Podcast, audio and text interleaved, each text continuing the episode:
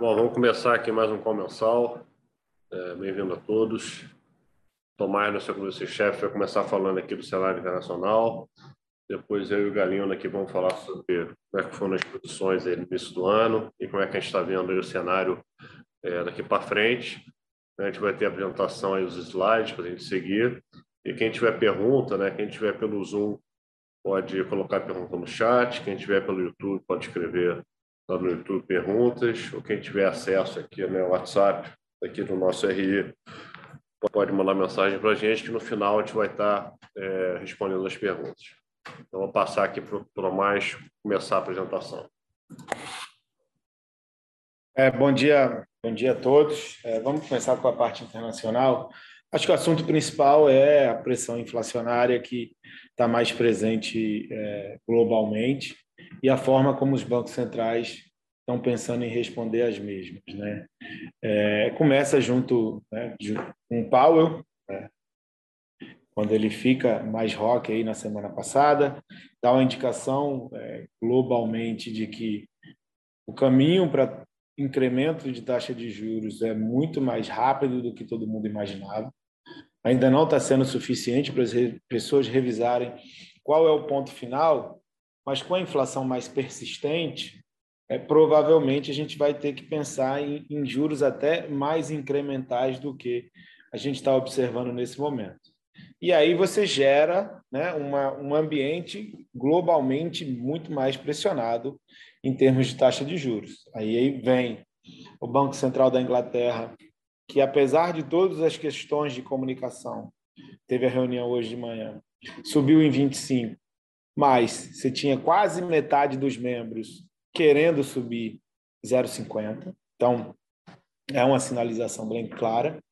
E culmina agora no, no, no press conference da Lagarde, o ECB, é, continente com sérios problemas de gerar aumento de preços, de gerar inflação, taxa de juros negativa, a incapacidade de você sair desse ambiente de juros negativos, com a Lagarde com, né, falando de uma forma muito mais rock, dando é, indicação de que a política monetária ela tem que começar a sair da trajetória tão expansionista que há tempos é, é observado no continente europeu. Então você pega os principais bancos centrais do mundo, né, à exceção do Banco Central da China, que está fazendo, é, na verdade, o caminho oposto, está né, tá no processo de easing. Você pega os principais bancos centrais do mundo nesse, nesse ambiente é, de aperto monetário, de retirada é, dos estímulos é, monetários que foram colocados aí é, nos últimos anos. Então, isso né? Isso embaralha o ambiente global, isso tem implicações é, para a dinâmica dos mercados é, futuramente. E o ponto principal é saber como né, reagem as outras autoridades monetárias, como reage a política fiscal. Na questão de, de reação das outras autoridades monetárias, a gente já viu aí Inglaterra e Europa reagindo. A gente teve na semana passada a reunião do Banco Central do Chile que reagiu bem prontamente ao Fed mais rock, a gente teve Colômbia também. Então, de uma forma geral, é um ambiente no qual é, as taxas de juros é, no mundo inteiro vão acabar por subir mais do que se imaginava anteriormente. E o rumo da política fiscal é, é, é claro, né? se é um, um problema de inflação, e a inflação está sendo gerada pelo excesso de demanda, e grande parte desse excesso de demanda foi gerado por uma participação maior do consumo e investimento do setor público é, no PIB, você tem que é, gerar uma contração ou não gerar é, uma nova expansão desse mesmo. Então, é, políticas globalmente mais contracionistas é, daqui para frente. Então, ó, quando a gente olha o que está acontecendo com a inflação, como é que está é que tá se comportando as expectativas de inflação, tudo para cima, é, e aí, o ponto principal que a gente gostaria de, de, de, mencionar é como é que vai ser a reação dos mercados emergentes nesse ambiente de menor liquidez. Então, a gente tem aqui é, o ciclo de inflow para mercados emergentes aqui desde 95. Quando a gente vai olhar, você teve é, uma entrada de, de capitais muito significativas, ali de 2004 a 2006, você para um pouco esse fluxo de capitais aqui em 2009 e depois até 2013 você tem outra entrada muito significativa de capitais. Por que, que é, é importante esse ponto? Porque no momento é, que você tem bancos centrais retirando né, os estímulos, como foi aqui em 2013, com o início do tapering do Fed e tudo mais, uma indicação é, de mudança de condição de política monetária, isso daí gerou um outflow, né, uma saída de recursos muito significativa de mercados emergentes. E a gente sempre fica com receio de que a história se repita agora.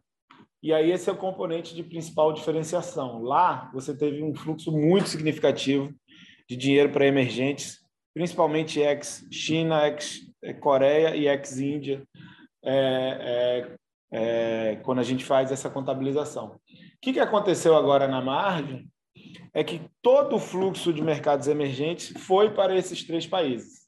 Quando a gente exclui os mesmos, você não está tendo fluxo, você não teve fluxo nenhum para mercados emergentes. Então, é, um, é aquela, aquela história de o outflow potencial ele depende do, do inflow que você teve anteriormente. Se você não teve um fluxo de entrada de recursos, o seu fluxo de saída de recursos tende a ser menor é, agora no momento que você vai ter uma contração né, de liquidez por parte dos bancos centrais do mundo. Então, isso daí deve fazer com que o impacto sobre mercados emergentes tenda a ser um pouco diferente do que foi é, lá atrás.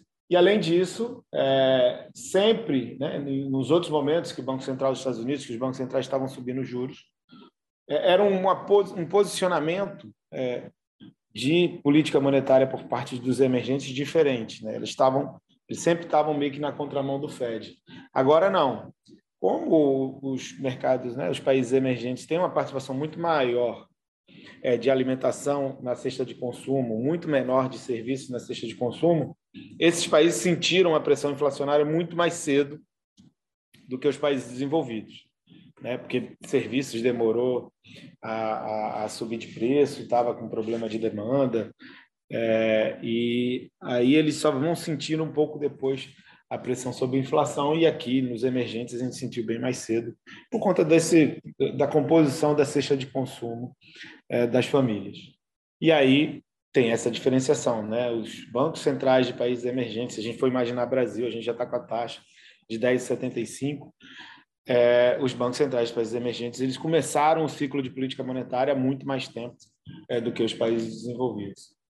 E, por fim, uma coisa que vai ser super importante da gente observar é o comportamento é, da taxa real né? É, de juros. O, a, a, abertura, grande parte da abertura dos juros no mundo vem acontecendo muito mais por reprecificação de expectativa de inflação para cima. No momento que você tiver uma abertura maior é, da reprecificação de qual é o juro real que a economia vai enfrentar, ah, talvez esse seja o estágio mais perigoso para os mercados emergentes, tá? Então, acho que tem essas duas diferenciações que a gente vai precisar ficar bem de olho para pensar como é que vai ser a reação dos mercados emergentes nesse ambiente de menor liquidez. E aí, para a gente finalizar, o que é o que a gente espera de comportamento de inflação à frente? Né? A gente, o ano começou com muito mais pressão sobre commodities do que é, se imaginava, o preço do petróleo subindo, é, continuidade do movimento das é, commodities metálicas por conta da reversão do ciclo na China, é, as commodities agrícolas sofrendo com laninha e com a perspectiva talvez um pouco pior se a gente for olhar é, para o meio do ano nos Estados Unidos. Então, é, a pressão inflacionária global, advinda de commodities, tem tudo para seguir presente na economia aí no começo do ano, é, até o momento em que o mundo deixar de crescer acima do potencial. É, e tem um outro ponto é, que começa a mostrar uma diminuição da pressão, que é justamente o supply chain, né? a questão do, da cadeia produtiva, principalmente de automóveis e de, de eletroeletrônicos, né? que de alguma forma pressionou bastante o preço de bens, né? Brasil, Estados Unidos, no mundo inteiro, E aí, quando a gente olha os indicadores, principalmente do ISM americano, a gente vê que a demora de, de entrega é, de produtos, né, a fila de produtos, ela vem se reduzindo. É, os preços pagos, eles tinham caído bem aqui de novembro a dezembro, janeiro subiram um pouco, mas assim há sinais, é, ainda que incipientes, de que uma parte da pressão inflacionária global é, pode diminuir, principalmente a de vinda de bens. Aí fica é, ainda a pressão de commodities e a pressão de serviços, é, e por isso é, todo esse susto e toda essa necessidade de retirar os estímulos monetários que vem sendo falado pelos bancos centrais. E aí o Brasil, como é que a gente né, é, reage a esse ambiente? Política monetária, como é que a gente vai reagir é, a essa questão do Federal Reserve? A gente tinha falado que semana passada o Banco Central do Chile reagiu, subindo mais os juros do que o esperado por conta do Fed. O Banco Central do Brasil, na indicação que concedeu ontem, né, na, no comunicado da reunião, ele de alguma forma está sinalizando de que, olha, a gente já fez uma parte significativa do ajuste de política monetária. Ele começa a falar dos efeitos defasados de política monetária, é, sinalizando que o ciclo está muito próximo ao fim. Então, ele está confiante de que o fato, né, como mostrado naquele gráfico anteriormente, o fato de a gente já ter subido a taxa de juros muito mais antes do que todo mundo e né, tem toda a perspectiva de como isso vai bater na atividade econômica e na inflação, talvez a gente não, não precise sair correndo atrás do que está acontecendo globalmente, a, a não ser que é, você tenha um ciclo de juros global muito maior é, do que se espera é, hoje em dia. Então, o Banco Central tem sinalizado que, olha, a nossa perspectiva de inflação mostra uma convergência é, muito próxima à meta da inflação em 2023. Você tem um descenso muito significativo da inflação nesse ano. Então, a gente já ajustou a taxa de juros para 10,75 e a nossa indicação é de que vai pelo menos a 11,75 e vamos esperar para ver como a política monetária, como a Selic mais alta funciona. É, aí a gente vai entra para discutir inflação, né? Inflação é, é, foi um problema muito significativo no ano passado. A gente tem nossa projeção para esse ano de 5,8%. Obviamente que a gente vai depender do que acontecer é, com os preços de combustíveis, tem essa perspectiva de retirada de alguns impostos é, federais dos preços de combustíveis. Isso pode gerar é, uma dinâmica mais, é, mais baixista para os preços domésticos. Mas quando a gente olha é, os outros componentes, né, como eu falei é, mais cedo, os preços de alimentação globalmente por conta do Laninha e essa perspectiva toda, é, eles, ao que tudo indica, não vão demonstrar o mesmo recuo que eles estavam, é, que a gente estava esperando. É, a parte de serviços vai ficar bem pressionada esse ano, sim. É, é, toda a reabertura, é, esses, esse segmento da economia ficou dois anos sem reajustar preço, eles vão querer reajustar preço de uma forma mais significativa agora. E a parte de bens industriais, junto com essa questão do preço do petróleo, é, é, do preço da gasolina doméstica, né, que pode, você pode ter retirada de impostos e, e jogar o preço para baixo. Preço de bens industriais também vai ser bem importante, né? Como a gente está vendo, começou alguma normalização lá fora e a gente vai captar esse movimento de forma defasada, né? O que acontecer né, na capacidade produtiva global com cerca de dois, três meses depois você vai acontecer a mesma coisa aqui no Brasil. Então, se você tiver uma dinâmica de melhora dos preços é, de bens duráveis é, globalmente, isso pode ajudar a nossa inflação. Acho que esse é o, é o principal ponto é, a ser observado na inflação agora, é o que vai acontecer com a dinâmica de bens à frente. É, no cenário eleitoral, as pesquisas não, te, não, tiveram muita movimentação no curto prazo, né? Uma, vai ser um assunto mais para março e abril. Tem uma consolidação é, da candidatura do ex-presidente Lula é, contra alguma fraqueza do Bolsonaro. É, quando a gente pensa que o auxílio emergencial vai entrar agora, é, grande parte do, da surpresa inflacionária aconteceu no segundo semestre do ano passado, tem uma tendência de melhora né, nas intenções de voto do Bolsonaro daqui para frente e tornando a disputa um pouco mais, é, mais é, disputada. Né? É, por outro lado, quando a gente olha os patamares de rejeição de cada candidato, o candidato, o atual presidente da República, está num grau de rejeição que é praticamente impossível ele vencer a mesma. Né? 60% de rejeição, ele tem que trabalhar a redução dessa rejeição para que ele volte a ter qualquer chance é, eleitoral. E aí, por fim, em termos de atividade econômica, é, acho que vai em linha do que a gente citou para falar de inflação, né? que é normalização da cadeia produtiva global, é, tem uma parte muito relevante de produção doméstica que está ligada à cadeia de automóveis, que está é, ligada à cadeia de, de, de eletroeletrônicos, é, chips, computadores, que no momento que você normalizar no mundo, vai ajudar a atividade industrial aqui no Brasil e ajudando a atividade industrial aqui no Brasil vai gerar uma melhora nas perspectivas de, de crescimento.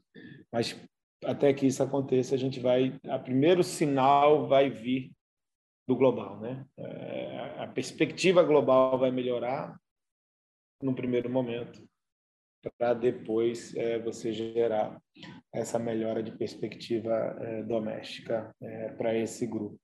Tá? Então, acho que é isso. No Brasil, é como é que a gente vai reagir à política monetária externa ao que tudo indica, o BC deixou bem claro que grande parte do trabalho está feito, agora é só ajuste fino, a não ser que haja uma mudança muito relevante no cenário, tanto global quanto de expectativas inflacionárias domésticas, ele se vê parando ali entre 11,75% e 12% é a taxa Selic. Tá? Então, acho que esse é o cenário macroeconômico. Passar para as posições. Bom, esteve no início de ano mais positivo, uma nova macro aí com 1,72 positivo no mês, institucional com 1,04. Acho que agora a gente pode voltar a falar de percentual do CDI, né? Então, é, institucional 142 de CDI, é, retorno absoluto com 2,5 no, é, no mês, novas ações com 7% é, no mês, e Previdência com 0,02. Tá? É, abrindo aqui rentabilidade, olhando novos macro aí como, é, como parâmetro, destaque foi a posição aí de, de, de, juros, né, tanto global quanto local, que teve um mês de forte abertura no mercado global, né, principalmente nos Estados Unidos, e a gente tinha entrado um ano né, um pouquinho maior, ali entre tomado ali nos cinco anos e no, e no 10 anos, né, contribuíram para esse 0,58 é, aí da cota. Na parte de juros, é, Brasil, a gente está mais, mais tático, né, tentando buscar oportunidade dos dois lados. A gente entrou no ano aí comprado em, em implícita, né, aproveitando ali do stop que teve em dezembro, né, que teve um, forte desmonte de posição, e com a volta ali do petróleo subindo, as commodities subindo, a gente retomou as posições, pegou um pouco tomado no DI com toda essa discussão é, de reajuste para servidor, né, que voltou é, para o é, debate, é, e a gente continua ficando mais tático. Tá? A gente está zerado aí na, na implícita e no juro a gente tem tentado pegar exageros, tanto tomado é, quanto na parte é, aplicada. Tá? A gente achava que o BC ia continuar aí com comunicado aí mais para o lado, mais para o lado rock. Achava que ele ia reduzir o ritmo, mas um comunicado mais é, mais duro, né? sem colocar como cenário base já a redução do, é, do ritmo, a gente está tá sem posição, estava um pouquinho tomado na parte intermediária para o é, Copom aí para o externo, a gente agora está zerado aí, aguardando é, um novo exagero aí para é, para um dos lados. Como o Tomás é, enfatizou aí, a gente hoje teve o Banco Central da Inglaterra, teve o Banco Central Europeu, a Lagarde está falando agora, e mais um BC que está mudando é, todo o discurso, né, de, de, deixando de lado a inflação ser transitória, adotando uma postura mais rock. A gente acha que essa, vai ser a tendência. O Fed já começou esse movimento é, e a gente vai continuar a ver essa tendência aí dos bancos centrais querendo apertar, né? Então, acho é um cenário que é, a gente não vê aí há mais de 20 anos, os B6 globais apertarem por medo de né, por inflação mais alta. A gente acha que o mercado ainda não entendeu o recado. Né? Você pega a curva de juros americanas, tem é, não, coloca que o juro vai para um, meio, 2%, depois volta a cair. E acredito que o juro vai para um patamar é, mais alto. Né? O Fed quer, de fato, apertar as condições financeiras. É, o Paulo tem deixado isso bem, bem claro. Tá?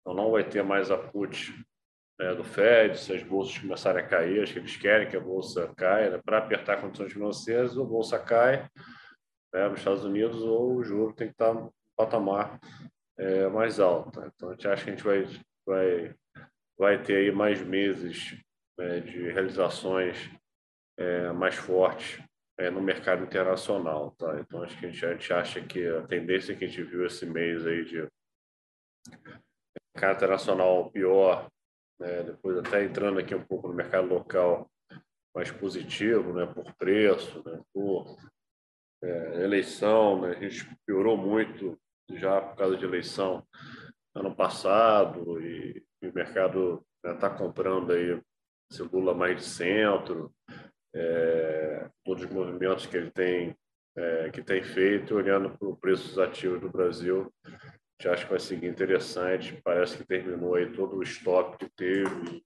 de resgate de, é, dos fundos, teve uma venda de né, grande forçada aí de preços. E acho que a tendência que a gente viu em janeiro pode se repetir ao longo do ano, só que a gente sabe que vai ser, a cada mês vai ter um, um mês né, difícil com fortes solavancos, que nem a gente tem visto, pega a Bolsa Americana, que chegou a cair aí quase 10% S&P, ter movimentos de repique muito fortes, é, e acho que cada vez que os bancos centrais falarem, né, os principais bancos centrais globais, a gente vai ver esse movimento de, de realização aí é, acho que vai seguir essa, essa tendência.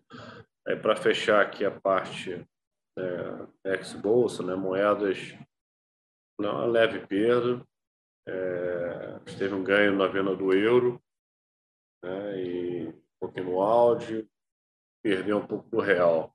Tá? A gente entrou um ano aí vendido em dólar aqui, com opções, mas com cenário de dólar forte lá fora, com o Fed mais agressivo, com toda a discussão de mais fiscal aqui, redução servidor, a gente acabou zerando o dólar no momento ruim, não pegou a melhora que teve, é, principalmente né, no final do no, final do mês, tá? É, e a gente segue agora com uma posição menor vendido em euros, chegou a estar com uma posição grande, tá? E a gente é, reduziu bastante, né, aguardando principalmente o evento de é, de hoje do SCB que poderia é, dar essa guinada aí mais é, para o lado rock também. A gente veio trocando um pouco da posição tomada em juros né, nos Estados Unidos por venda aí de, de euro e agora a gente está balanceando novamente, voltando a tomar mais juros é, e, e, consequentemente, reduziu é, é, é, essa posição no euro. Acho que é se pegar os principais bancos centrais, principalmente o Fed, o Banco Central da Inglaterra e agora da Europa, é, parando de falar que inflação transitória, começando a demonstrar preocupação, já acho que o cenário, a gente vai ver esses juros aí fazendo máximas aí nas próximas, é, nas próximas semanas. Tá? Então, a gente vai seguir, acho na postura aí mais é, cautelosa, acho que animada, com, animados com, é, com o Brasil, por preço, acho que dinâmica aí de acho que de eleição vai ser, é, vai ser positiva. Acho que vai ser importante monitorar aí até abril é, como é que vai ficar aí o quadro, se como é que vão formar, se formar as alianças, se o Alckmin é confirmado como vice do Lula. A gente tem que saber se o Bolsonaro vai concorrer ainda, de fato. Tá? Ele tem que decidir até, até abril e com essa rejeição dele está muito alta. A gente acha que tem um, um risco aí, um lado de cauda positivo, né, de ele, por acaso, desistir de concorrer. A gente vai continuar com essa postura aí, pegar, tentar pegar movimentos é, mais curtos, né, olhar bem é, um mês para se aproveitar aí tanto do, do lado é, BR, olhando o mercado internacional, que acho que vai ser uma dinâmica mais negativa, é, e olhando o Brasil de uma forma mais, mais positiva. Vou passar para o Galinho para falar aqui da parte de bolsa. A gente está, na parte do Brasil, a gente está fazendo as posições. Bom, na parte bolsa, acho que o Portela já deu um, um pano de fundo aí um pouco da nossa visão. Né? É um ambiente global mais desafiador para a equity, principalmente o preço que as coisas estão. Né? É... Contrapartida de um Brasil que ficou muito para trás ao longo do ano passado e que trouxe para cá, pelo menos, é uma conjuntura ainda não tão favorável econômica, mas preços mais atrativos. Né? Então, a gente tem operado é, o fundo macro é, um pouco mais taticamente, né? é, com esse viés de buscar né, é, posições a favor aqui por preço, que dá um certo conforto, e operar né, mais né, contra as bolsas lá fora. Tá? Eu acho que janeiro é, vale destacar na parte de bolsa né, a rotação de temas globais, né? É, você pega é, dentro da própria bolsa americana né? é, movimentos bem relevantes, né? bolsa doméstica caindo ali 20, 25%, né? contra é, a parte tech ainda né? performando bem, né? caindo, mas aos performando, e aí em fevereiro você já vê um pouco é, ao contrário disso, em cima de resultados. Então, os movimentos têm sido de magnitude grande. A Bolsa Americana chegou a cair 10% ao longo de janeiro, fechou o mês caindo é, 5%. Tá? E a Bolsa Brasileira, que era um patinho feio, né, é, fechou o mês subindo quase 7%. Né? Eu acho que esse jogo de votação é, chama atenção que até sustentou essa alta da bolsa aqui, a entrada de fluxo estrangeiro, que por muito tempo a gente não tinha. Né? A gente vê já nesse ano de 2022 mais de 30 bi né, de compra de fluxo estrangeiro para a bolsa aqui no Brasil. Né? É, obviamente, 30 bi quando a gente converte pelo dólar de hoje, não é tanta coisa em dólar. Né? O estrangeiro ele tende a olhar um horizonte um pouco maior, né? Então, acho que ele está um pouco essa visão de que muito né, de uma eleição ruim aqui veio para preço e vai bancar né, esses solavancos de volatilidade que, o, que um ano eleitoral tradicionalmente traz. Né? É, então, acho que é isso. Acho que é um ambiente global mais desafiador para a Bolsa, que vai trazer volatilidade lá fora, né, em cima desse movimento dos bancos centrais né, que estão um pouco para trás da curva, é, aumentando juros, tendo que aumentar juros, né? e, e o impacto disso para a equity, né? e na bolsa aqui brasileira, volatilidade também vinda né, do ano eleitoral, mas né, preços dando um certo conforto. Tá? A gente segue com posições assim, tá? Está comprado em bolsa brasileira, está vendido em bolsa lá fora. É, a Bolsa Brasil aqui a gente tem boa parte numa estrutura de opção, tá? que a gente vem carregando desde o final do ano passado, tá? fez alguns ajustes na posição, mas a gente segue com isso. Tá? É mais ou menos dois terços da posição que a gente tem e um terço numa carteira é, mais doméstica, é, essa que a gente já carrega há um tempo também, que passa, é, como a gente já vem comentando em vários calls aí, por empresas de saúde, é, empresas do setor financeiro, é, não incumbente e, um pouco de consumo, tá?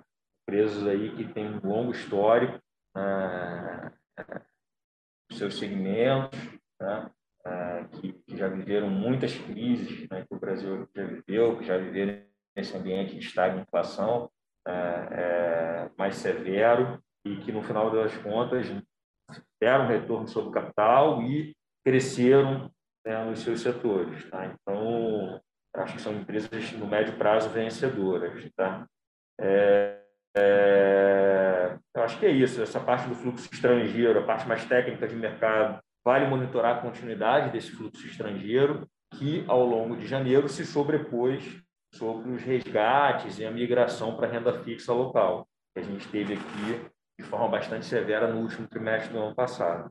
Então, acho que é um movimento que aconteceu em janeiro, mas que, na nossa visão, ainda deve continuar nos próximos meses aqui.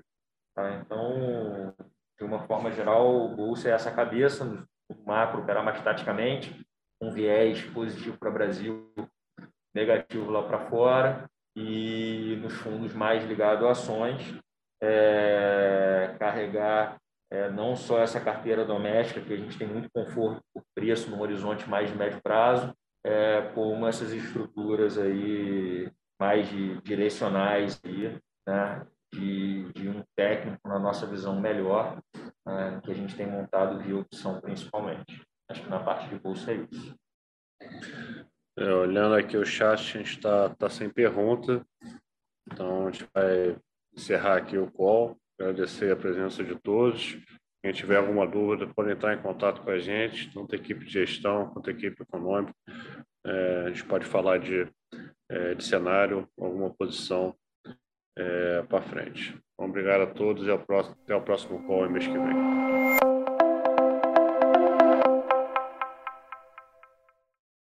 A Novos Capital, gestora de recursos limitada, não comercializa nem distribui cotas de fundos de investimento ou qualquer outro ativo financeiro. Este podcast não constitui uma oferta de serviço pela Novos e tem caráter meramente informativo.